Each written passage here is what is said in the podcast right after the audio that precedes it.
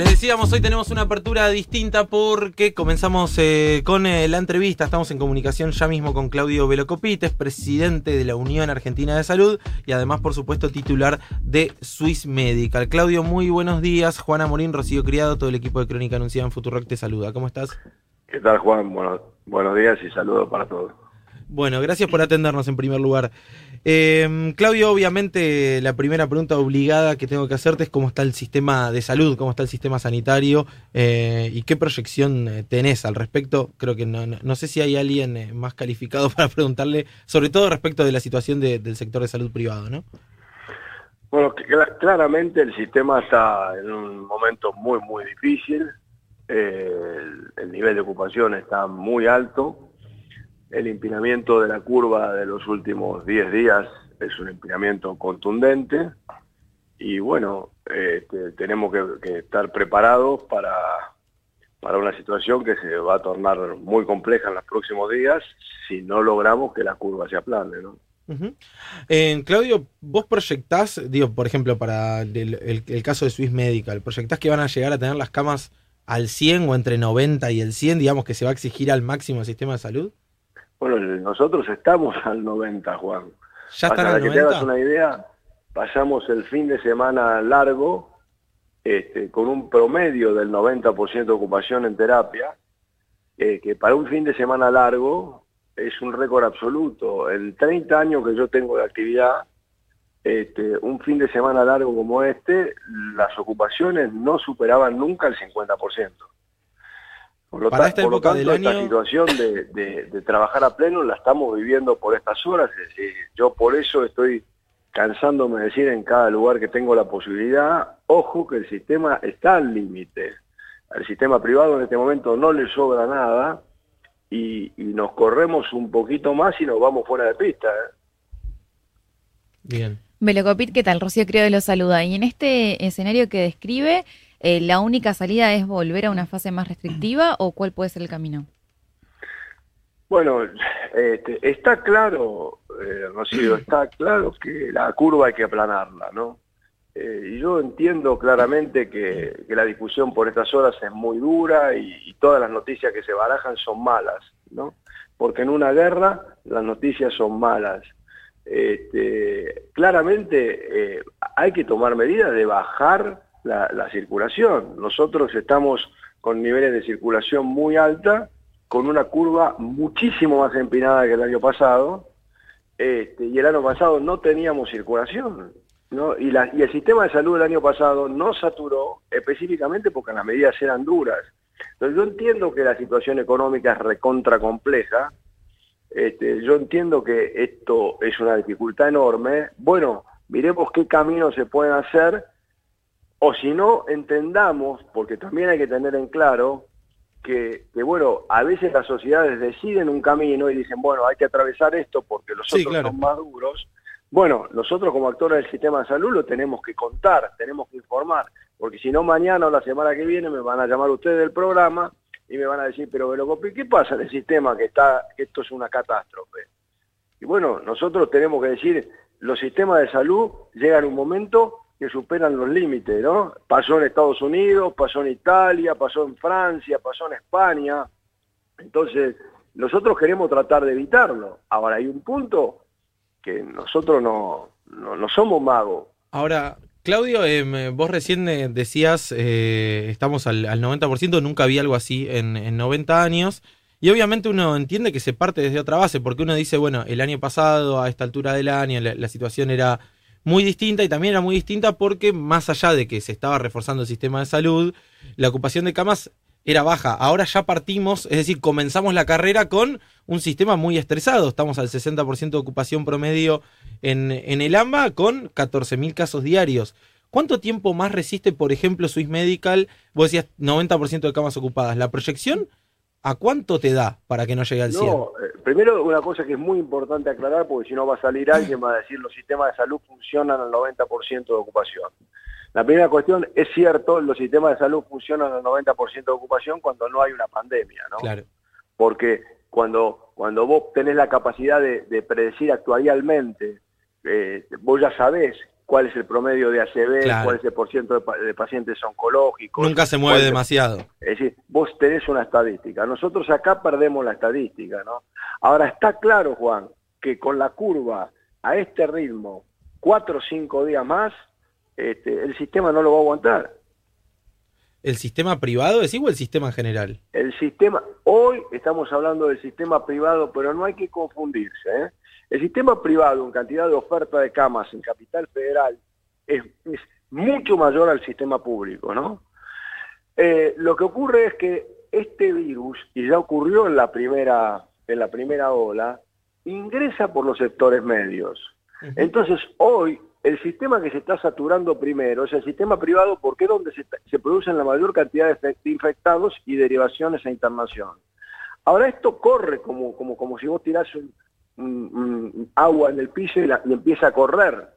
El virus va, indica la curva que va a correr y cuando corra y vaya a los sectores más marginales, el sistema público también se va a llenar, porque no es que el virus tiene prepago o tiene obra social. Este, y ahí se va a ir sobre el sistema público. O sea, que este aire que hoy tenemos en el sistema público, que, que da ese número que, que muestra tranquilidad, es un número que hay que tomarlo con, de manera muy relativa, porque no es que lo que ocurre en el sistema privado no va a pasar al sistema público. Ah. Ojalá que no suceda, pero la, la, matemática... La experiencia nos demuestra que no, claro. Que esto va a suceder, ¿no? Ahora, eh, no hay mucha perspectiva que los casos bajen. Vos decís, con la curva así, en cuatro o cinco días el sistema de salud privado, por lo menos en Capital, eh, satura. Y entonces te está diciendo que va a suceder porque la curva no tiene por qué bajar. Se, están tomando por estas horas, ¿no? Se están tomando por estas horas. Hay algunas instituciones que ya lo hicieron, otros que, están, porque salió una recomendación, por ejemplo, en la ciudad, pero aparentemente va a salir una, determinación más dura de parte del Ministerio de Salud de suspender todas las prácticas que, que que, no consideren riesgosa, no sea riesgosa ser suspendida, es decir, todas aquellas cirugías programadas este, que se puedan posponer, de manera de darle mayor cantidad de oxígeno al sistema, eh, eh, por un lado. Por otro lado, estamos este, armando en, habitaciones comunes este, eh, mayor cantidad de terapia, que es donde tenemos el problema. Eso nos va a dar un oxígeno eh, pequeño, pero es un oxígeno al fin. Este, y bueno, sí, la, realidad y lo alarmante de esto es que los números indican que esto va a pasar. Ahora, esto como, como viste, también, eh, como yo lo repito siempre, viste que muchas veces cuando se siguen fenómenos meteorológicos como un huracán, y dicen va a tocar en 72 horas y va a tocar en 56 horas y después a veces está la suerte de que no toque, bueno, esta situación podría pasar.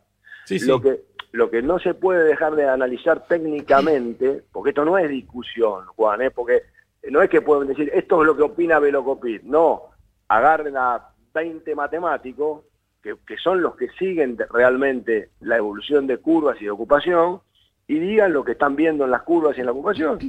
Este, esta es una situación que este momento es así, porque si no se corre el riesgo, como pasaba el año pasado, y ocurre hoy cuando muchas veces me critican a mí, hoy otra vez viene el Velocopit que nos dicen ahí viene el cuco, ahí viene el cuco y el sistema no satura. Ojalá que yo no tenga razón. Yo tengo que, yo estoy luchando y apareciendo en todos lados para no tener razón, para que el sistema logre no saturar.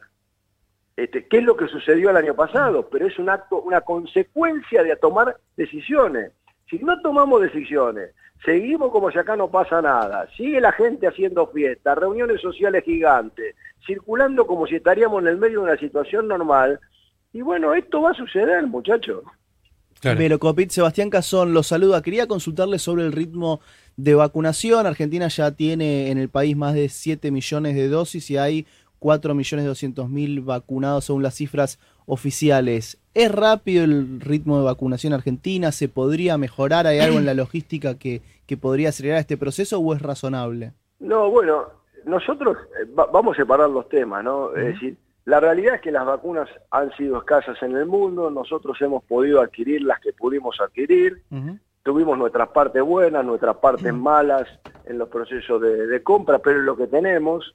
Las vacunas van llegando, por supuesto necesitaríamos mucho más, este, pero van llegando. Yo creo que, que si se logra la, la, la, que, que AstraZeneca cumpla con las entregas que están pautadas para el mes de abril, podríamos tener más volumen. Si tenemos más volumen de vacunas, tenemos que pensar en una situación logística que permita una velocidad de, distribución de las vacunas mayor, ¿no? Porque uno de los temas más complicados es tener vacunas y que las vacunas se te queden guardadas en las heladeras y no las coloques con velocidad.